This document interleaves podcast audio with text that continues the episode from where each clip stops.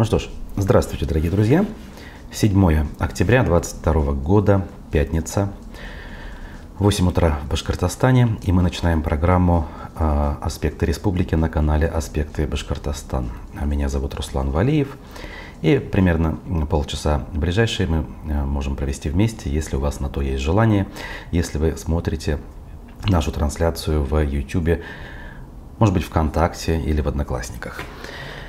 Вне зависимости от того, где вы нас смотрите, призываю вас активно участвовать, ставьте лайки и пишите комментарии. Я могу э, смотреть э, комментарии во всех трех социальных сетях, но э, прежде всего обращаю внимание по традиции на чат YouTube.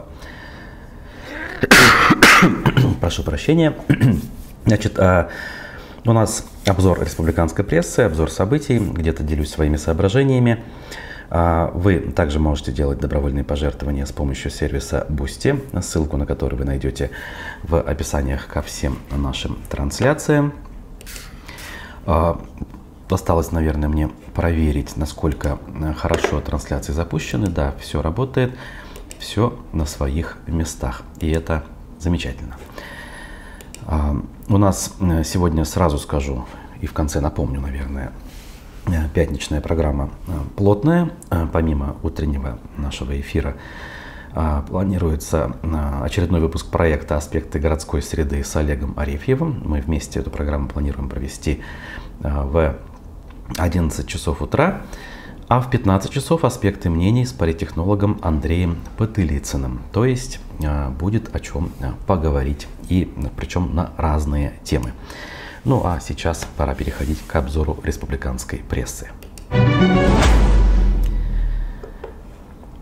Так, ну, первым делом констатирую, наверное, что пока в порядке у нас э, качество, никаких э, проблем с потерей кадров я не наблюдаю, поэтому будем надеяться, что и дальше так будет э, продолжаться.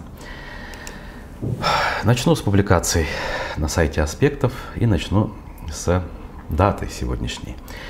На здании администрации Уфы появился огромный баннер с поздравлением Владимира Путина. На самом баннере изображен глава государства на фоне Кремля. Сзади стоит цифра 70, э, ну не совсем сзади, где-то внизу, наверное, все-таки, да? А, значит, и позже появилась информация, что еще более внушительный по размерам баннер э, появился на фасаде ГКЗ Башкортостан на улице Ленина. Или кто-то помнит этот концертный зал как ДК «Нефтяник». В общем, стараются у нас а, руководители а, так или иначе отметиться в этот день. И всякий раз, когда что-то подобное я наблюдаю, задаюсь вопросом, насколько это происходит искренне и от души, либо все-таки речь идет о попытке выслужиться. Если желание искреннее, как говорится, из глубин сердца э, как бы исходит, ну, это хотя бы как-то можно понять. Может быть, нельзя разделить э, данный энтузиазм, но понять точно можно. Если же это происходит еще и совершенно не искренне, а лишь для того, чтобы, э, как я выше сказал, отметиться, выслужиться и добиться каких-то преференций, то это, конечно, печально вдвойне. Вообще, еще недавно подобные вещи казались э, нам пережитками далекого прошлого. Вообще, наличие огромных портретов э, вождей советского государства было традицией, и довольно-таки продолжительное время мы на это смотрели со снисходительной улыбкой, скажем так. Э, а кто-то вполне себе даже э, с возмущением это все вспоминал. И как-то вот совершенно незаметно подкралась ситуация, когда у нас это стало совершенной нормой. Э, как сегодня в течение дня будет данное событие обставлено, нам еще предстоит узнать. Но вот уфимцы подготовились, так скажем. Ай, значит, Роза вот пишет, конечно, искренне, иначе кисям башка. Ну, да, да, очень хороший ответ. Ай. Тем временем, тем временем радостных событий практически у нас нет, поэтому пойду по тем, которые есть. Активистки Лилии Чанышевой продлили арест до 9 ноября. Таким образом, она проведет в СИЗО как минимум год. Как раз в этих начальных числах ноября в прошлом году, я напомню, после обысков она была задержана, а потом арестована. Решение принял а, еще 5 октября Басманный суд Москвы. В тот же день Московский городской суд, это своего рода Верховный суд э, Москвы, как субъекта федерации, отклонил операционную жалобу на предыдущий арест, сообщается в ее телеграм-канале. Э, понятно, что каждый арест, э, утвержденный районным судом, обжалуется дальше в вышестоящей инстанции. Опять-таки, как говорит признанный иноагентом Алексей Алексеевич Венедиктов, для того, чтобы было записано, для того, чтобы были бумаги для истории. Понятно, что мало кто рассчитывает э, на другое решение, которое было бы хоть как-то похоже на справедливое. Ну, надо лишь, наверное, напомнить, что Лилия Чанышева задержана как раз год назад по подозрению в организации экстремистского сообщества. Через некоторое время после задержания ее перевели в шестое СИЗО Москвы. Она также внесена Росфинмониторингом в список экстремистов и террористов. Ну а, а все эти штабы и другие структуры, которые работали а, вместе с Алексеем Навальным, признаны экстремистскими организациями, запрещены и ликвидированы. Я думаю, что вы знаете об инициативе а, соратников Навального, находящихся за границей, что-то такое возродить. Тут, конечно, дискуссия бурная на этот счет разгорелась, а насколько это вообще уместно делать на территории России, а не является ли это, по сути дела, упрощением э, задачи для определенных структур составлять списки тех, э, за кем следует явиться. Но, в общем, это тема отдельной дискуссии. Я лишь напомнил, если кто-то об этом, может быть, не слышал, а можно информацию поискать, посмотреть. YouTube полон дискуссий на этот счет. А, тем временем у нас развитие спорта в республике продолжается и довольно-таки любопытным образом э, завернули, скажем так, э, данное развитие наши чиновники. Жителям Башкирии разрешили пользоваться спортивными объектами в школах во внеучебное время. Соответствующее постановление подписал премьер Андрей Назаров. Согласно документу, такая мера предусмотрена для увеличения количества граждан, систематически занимающихся спортом. В перечень спортивных объектов входят дворец спорта, ледовая арена, физкультурно-оздоровительный комплекс, бассейн, спортплощадка, игровой зал и другое. Для организации работы Министерству образования поручено развивать деятельность школьных спортивных клубов, а муниципалитетам создавать условия для граждан, желающих пользоваться спортивными сооружениями.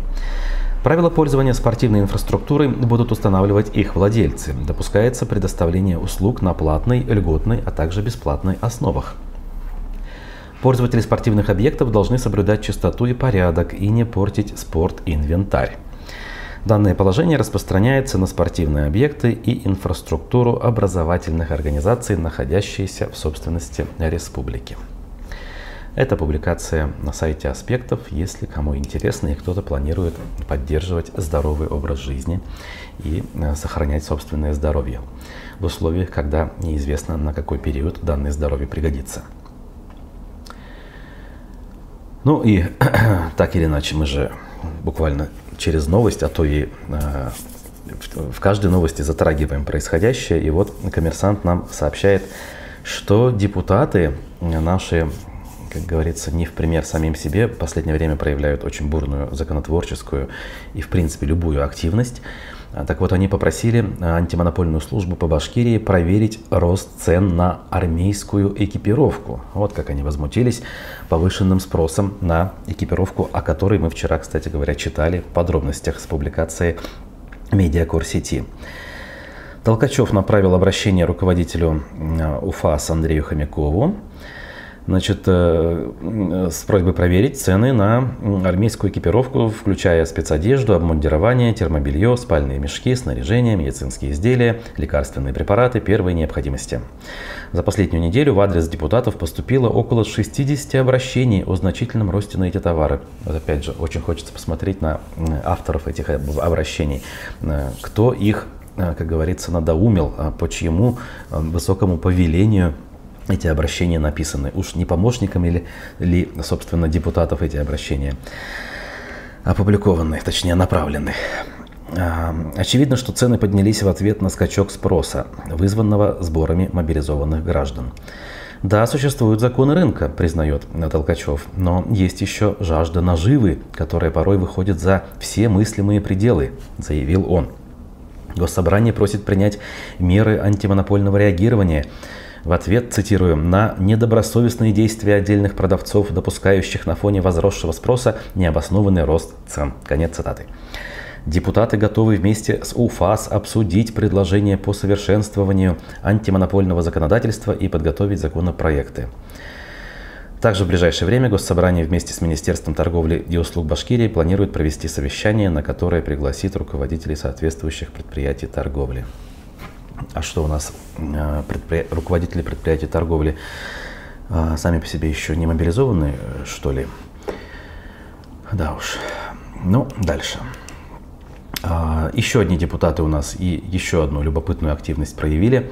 Депутаты КПРФ предложили вывешивать знамя победы на зданиях органов власти в Башкирии. А, значит, это представители комитета по госстроительству, правопорядку и судебным вопросам. Значит, и вот э, главная суть данного законопроекта в условиях, когда, видимо, вообще заняться уже нечем стало, значит, они э, значит, э, хотят урегулировать использование копий Знамени Победы.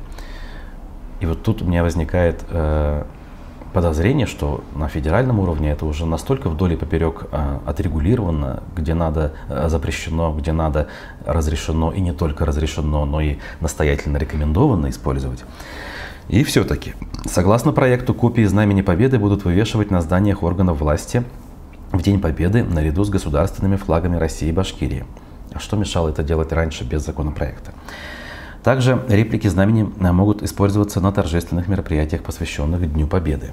Ну, конечно, могут. Они и использовались всегда на любом шествии, на любом параде военных ли, гражданских ли лиц. Э, копия э, знамени Победы присутствовала. А, законопроект одобрен главой Башкирии Радим Хабировым, сообщил Вадим Старов, э, вице-спикер Госсобрания, член КПРФ. Депутат при этом отметил, что разработал проект в 2018 году еще, однако тогда Курултай его не принял. В первоначальном варианте предлагалось вывешивать Знамя Победы на всех государственных праздниках в Башкирии. Это был спорный момент, так как у нас есть религиозные праздники, признал Старов. В текущей обстановке, по его мнению, этот закон необходим нашему населению. Мы показываем прежде всего не саму победу, а сам факт того, что мы как цивилизация остались существовать. Вот так. А, и, как говорится, никак иначе. Значит, э, несколько публикаций с э, портала УФА-1. Давайте я промежуточки проверю, как у нас дела сегодня с качеством связи. У нас сегодня с качеством связи дела пока обстоят хорошо. 500 домам в Уфе дополнительно начислили оплату за отопление. Никогда такого не было, точнее, отродясь такого не было, и вот опять. Я все-таки уточнил цитату Виктора Степановича, недавно побывав в его музее. Он именно так говорил, а не никогда. Значит, э, Список опубликован, в нем э, начисление за отопление за 2019 год сделано. Документ появился на сайте э, МУП УИСа. Он как. Значит, уфимские инженерные сети так, э, значит, дали подробное объяснение по этому вопросу. Так, согласно их заявлению, жители Уфы стали получать счет за ноябрь 2019 года. Это связано с тем, что в порядке 500 домов в городе не получили своевременное тепло из-за агента, которым выступает ЕРКЦ, Единый расчетно-кассовый центр. Поэтому в августе УИС поручила агенту начислить за потребленное и подтвержденное тепло в ноябре 2019 года. Новые платежи должны были быть включены только в августовскую платежку, но ЕРКЦ решила разбить начисление на части. В МУП УИС по данному вопросу советуют обращаться непосредственно в ЕРКЦ. Однако УИС утверждают, что это не нарушает права собственников. По их подсчетам, 97% квартир получат начисление суммой меньше 2000 рублей. И это, видимо, должно утешить наших граждан, которые давно забыли о том, что же было у нас в 2019 году. Но есть при этом исключения, утверждают они. А, если собственник купил квартиру после 2019 года и ему пришли новые платежки, то ему нужно обратиться в УИС для аннулирования платежей. То есть это долг не его, а продавца квартиры, видимо, имеется в виду. Действительно, э, в 2019 году произошла ошибка, заявили в Министерстве ЖКХ. Тогда МУПУИС передал платежному агенту неправильные данные по объемам потребления тепла многоквартирными домами. Это коснулось 55 тысяч счетов. На тот момент сумма была 62 миллиона рублей. На сегодня она перерасчитана и составляет 55 миллионов, пояснила а, Ирина Голованова, его министра ЖКХ. В общем, вот так. Тут я думаю, что повод для э, отдельного разбирательства, хотя мы, конечно, затрагивали с Вадимом эту тему, э, она до сих пор длится, и еще людям предстоит, видимо, эти суммы заплатить, и уже выхода из этого, по крайней мере, не видать. Дальше Уфа-1. Так, как раз а, несколько тем про происходящие события, связанные с мобилизацией. Ветеран спецназа об ошибках при мобилизации. То, что происходит сейчас, это безобразие. Вынесено в заголовок его цитата. Полковник в отставке рассказал, как раньше работали с призывниками. А дальше цитирую я его по публикации. «Я вам могу рассказать, как бывало раньше, что я видел своими глазами», говорит Владимир Ефимов. А, в 16 лет, лет нас первый раз вызывали в военкомат. Там мы проходили полную медкомиссию, беседовали с психологом, заполняли анкеты на 360 вопросов. Еще было собеседование с особистом, сотрудником органов госбезопасности. У меня отец боевой офицер запаса, полковник, разведчик, прошел финскую, отечественную, японскую войны. Мальчиков из таких семей кадровых офицеров особенно курировали. У меня был куратор при военкомате, он направлял меня куда надо, когда я еще учился в школе. Сначала даже заставлял. Я ленился, а потом втянулся. К 18 годам Владимир уже был мастером спорта по самбо, а также КМС по мотокроссу, по дзюдо и по водно-моторному спорту. Плюс 25 прыжком, прыжков с парашютом, удостоверение водителя малотоннажного судна. Еще прошел курсы в школе минеров-подрывников, вспоминает ветеран. Все это я получил на курсах при ДОСААФ. Сейчас много ли призывников может рассказать о такой подготовке? Где массовая подготовка ребят до призыва и после? Мобилизационная работа была такая, что на каждого еще со 16 лет формировалось дело. Призывников регулярно приглашали на стрельбище, военкоматы. Тогда еще до призыва распределяли по командам. В военкоматах сидели только военные, рассказал он издалию. Все мы прошли так называемый ведомственный патронаж. Отслужил я на одном дыхании, скучать было некогда, постоянно в деле. Мы работали вдоль советско-китайской границы в районе Синьцянь-Уйгурского автономного округа. После службы присваивалась военно-учетная специальность, и это была действительно реальная специальность, а не отписка. В соответствии с нею составлялись мобилизационные списки. Там, где я служил, были казармы запасников, а, офицеров запаса, сержантов. В общем, мнение его таково, что сейчас э, происходит э, сбор совершенно не готовых а, к службе, даже обычной службе, не то что к военным действиям людей. И задается вопросом, а будет ли из этого какой-то толк. И, соответственно, каковы шансы этих людей выжить. В Башкирии семья просит вернуть с мобилизации учителя школы в селе на 400 человек – Цитата. «Он патриот Путина, но боевого опыта нет». Значит, э, под мобилизацию попал 37-летний учитель истории из села Учпили Динар Сарваров, но родственники считают, что его должны вернуть домой. По их словам, тот всю жизнь занимался лишь преподавательской деятельностью и не имеет боевого опыта. Сестра его, э, Гузыль, рассказала – что его забрали одним днем. Утром прислали повестку, он пошел в военкомат, чтобы все уточнить, а уже вечером его со всеми везли в Казань. Даже там обратили внимание, что у него нет боевого опыта и он старше нужного возраста, и собирались отправить домой, но в последний момент просто повезли в другой пункт сбора в Пензе, рассказала она. По ее словам, Динар всю жизнь работал учителем. Раньше в Дюртюлях, но после того, как его маме понадобился уход, вернулся в родные э, Учпили. Это село расположено в 13 километрах от Дюртюлей. Его население составляет 450 человек. Она отметила, что ее брат был единственным учителем мужчиной в местной школе. Преподавал историю и обществознание. Директор школы Рошоня Э, Шарипова подтвердила, что действительно столкнулась с проблемами после ухода Сарварова. Его нагрузка легла на плечи других преподавателей. Ну, понятно, на преподавателей, там, я не знаю, математики, э, физики, чего угодно. Хотя математик, наверное, и так физику преподает, а тут ему еще и дали э, историю естествознания. Ну, прекрасно, да, качество знаний повышаем не по дням, а по часам. Он не уволен, а лишь временно уехал, поэтому другого учителя на его место мы поставить не можем. Только передать занятия другому преподавателю. Кому-нибудь, кто под руку попадется, добавляю я от себя. Значит, кроме занятий, Динар руководил кружком юнармии, кстати говоря, да, занимался патриотическим воспитанием. На своей странице в соцсетях Сарваров часто публиковал фото президента Путина и высказывался в его поддержку. Кроме того, он указал, что обучался на военной кафедре, и имеет звание лейтенанта в запасе. Именно об этом напомнили чиновники, когда его сестра обратилась с жалобой на странице главы Башкирии во ВКонтакте. Как пояснила Гузель, хотя у ее матери, кроме Динара, есть еще дети, но по сути он и взял опекунство над ней, ради чего и переехал в Учпили, когда та заболела раком. Говоря о том, что брат является офицером запаса, женщина настаивает, что его все равно могли бы освободить от мобилизации. По ее словам, того же мнения придерживается и Динар. Но в военкомате заявили, что тот сам вызвался добровольцем. Даже так. В общем, не те требования, на мой взгляд, люди в данном случае выдвигают. Тут не человека надо пытаться освободить, а вообще а, всю эту историю как-то свернуть в другую сторону. И тогда, наверное, хоть какая-то справедливость может в этой истории а, не восторжествовать уж, а как-то хотя бы реализоваться.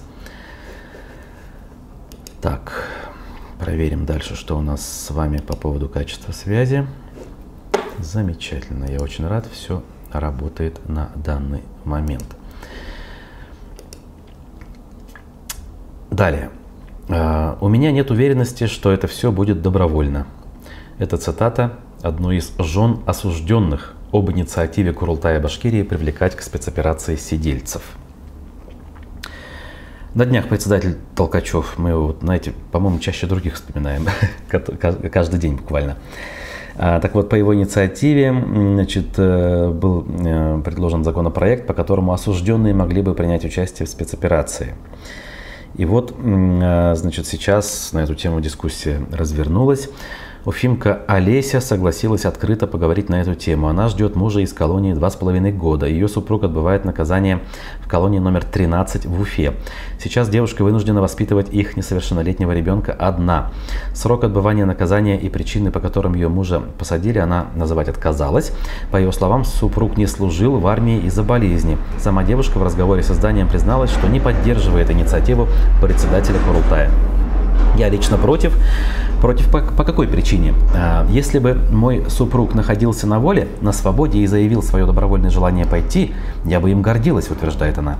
Но так как он находится в местах лишения свободы, у меня нет уверенности, что это все будет добровольно.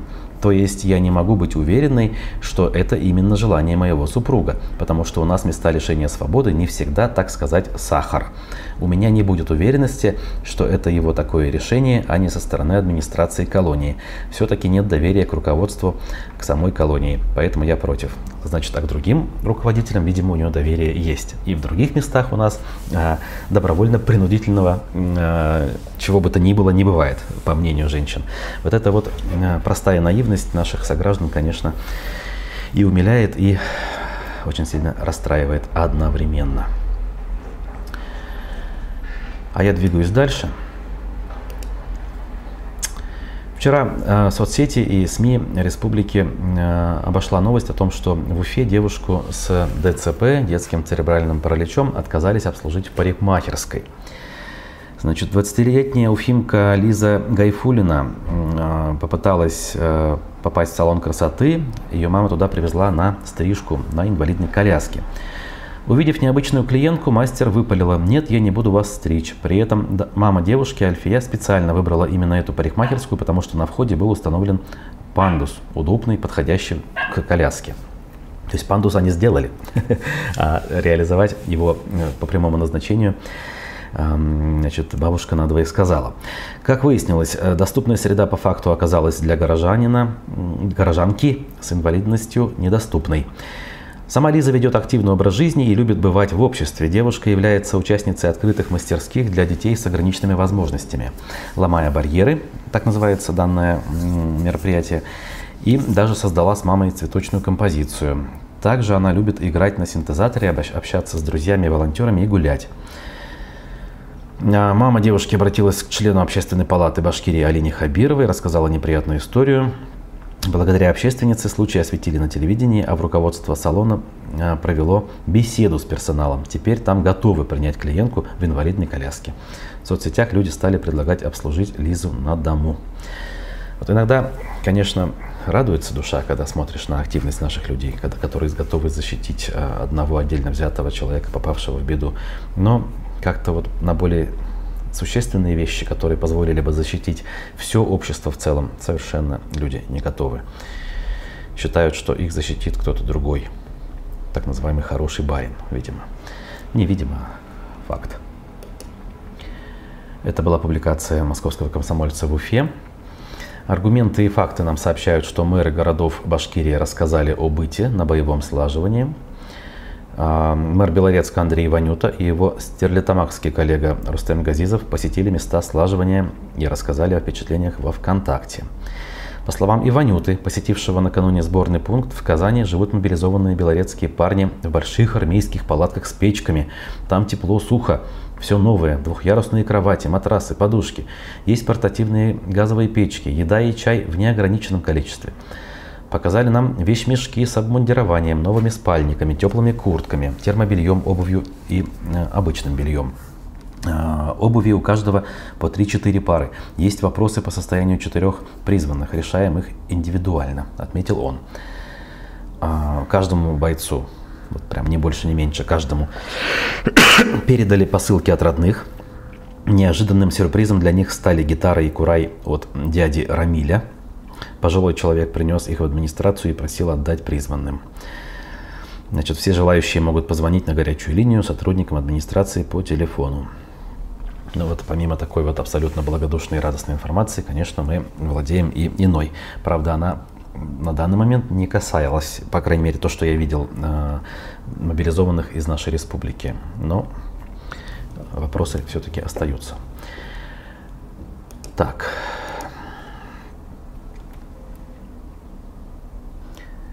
Сейчас время не для справедливости, а для э, переосмысления, пишет нам э, Роза.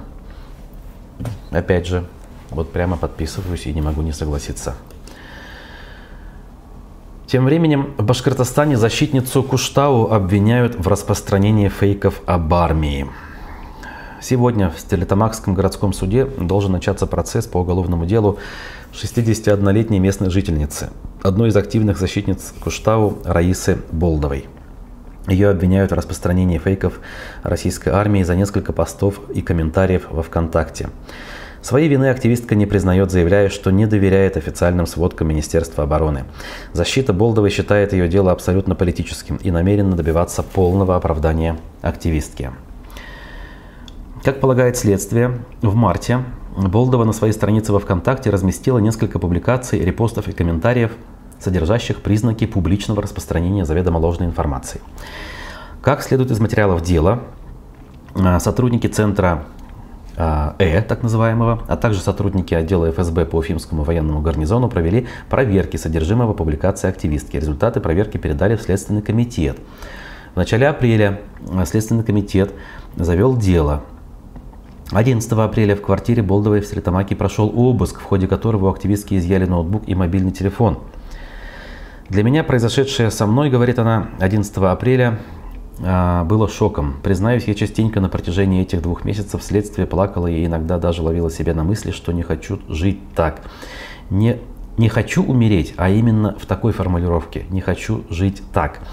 Когда происходящее ощущаешь как насилие, произвол и унижение человеческого достоинства – когда тебя сопровождают вооруженные люди, когда в твоем доме обыск и твои личные вещи изымают, когда тебе говорят «смирись и живи с этим», написала позже Болдова на своей странице в ВКонтакте, опять же в том же самом ВКонтакте. 12 а, апреля значит, первый допрос был. А, согласно материалам дела, она пояснила, что 14 э, марта сделала публикацию о том, что в Оболонском районе Киева в результате попадания артиллерийского снаряда произошло частичное разрушение дома, а также погибли двое лиц и девять ранено. Э, в тот же день она опубликовала запись о том, что в результате сброса авиабомбы на роддом Мариуполя погибла роженица и ее неродившийся ребенок. Наконец, 14 марта активистка опубликовала запись под названием «Город мученик», где указано, что с первых дней спецоперации Мариуполь обстреливают из артиллерии, наносят авиаудары, и местных жителей до сих пор не могут эвакуировать и привести им гуманитарную помощь из-за регулярных обстрелов российской армии. При этом Болдова пояснила, что наименование Мариуполя «Город мученик» пошло от папы римского Франциска. Ой. Свидетелями обвинения по делу Болдовой, как следует из заключения, выступили в Рио замкомандира военной части, даже, а, которая дислоцируется у нас под Уфой Валкина-2.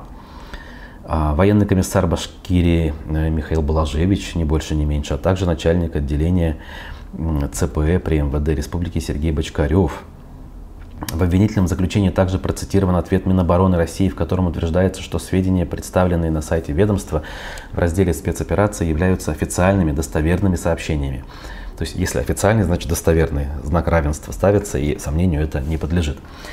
А публикации на, строи... на странице Болдовой действительности не соответствуют, являются ложными.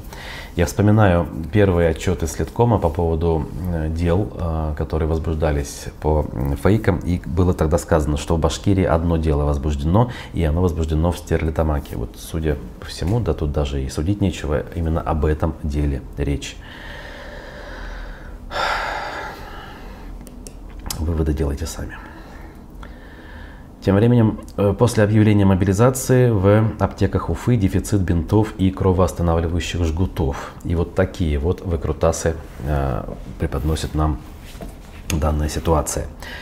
Жгуты ищут, но у нас их нет. Каждый день спрашивают по 3-5 человек. Бинты тоже. Раньше не спрашивали особо, поделилась фармацевт в аптеке 02. По словам сотрудников, товар разобрали после объявления о мобилизации. Когда ожидаются поставки, неизвестно. А, значит, и тут данные по разным сетям. А, журналисты попытались изучить данный вопрос. Ну, действительно, товар совершенно не первой необходимости. Более того, крайне редко за такими вещами люди обращаются в аптеке. Но сейчас времена, как мы с вами понимаем, немножко другие.